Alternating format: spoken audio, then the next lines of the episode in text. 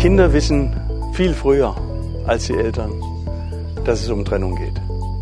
Und wo es eine Entspannung der Kinder ist, dass es jetzt endlich raus ist und dass die Eltern dieses Thema angehen.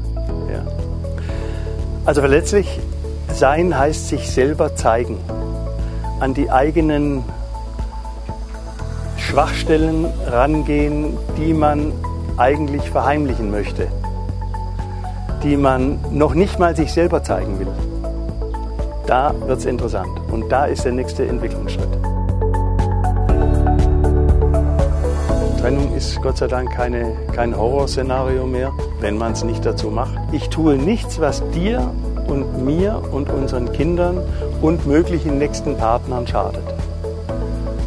Kinder haben ja die Tendenz zu sagen, ich bin schuld. Wegen mir trennen sich Mama und Papa. Und da sind gerade pädagogische Fachkräfte, gerade Erzieherinnen, Lehrerinnen und Lehrer besonders wichtig, äh, das klarzustellen, deine Eltern trennen sich nicht wegen dir.